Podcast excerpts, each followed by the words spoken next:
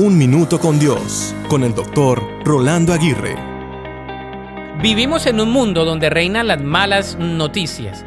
Es fácil envolvernos en un mundo negativo y ser partidarios y propulsores de la negatividad.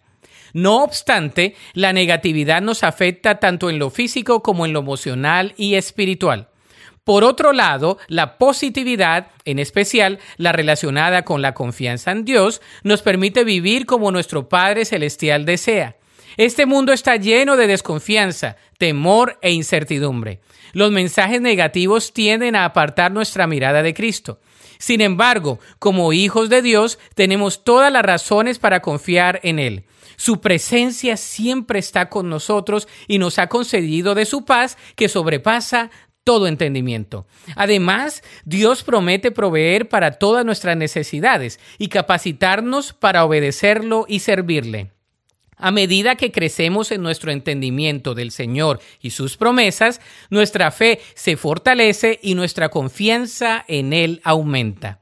De modo que enfrentemos cada día con fe, enfocados en la verdad y poniendo nuestra confianza en Cristo. Apartémonos de las personas supremamente negativas y nutrámonos de la palabra de Dios.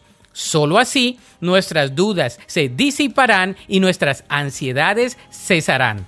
La Biblia dice en Jeremías 17:7 pero benditos son los que confían en el Señor y han hecho que el Señor sea su esperanza y confianza. Para escuchar episodios anteriores, visita unminutocondios.org.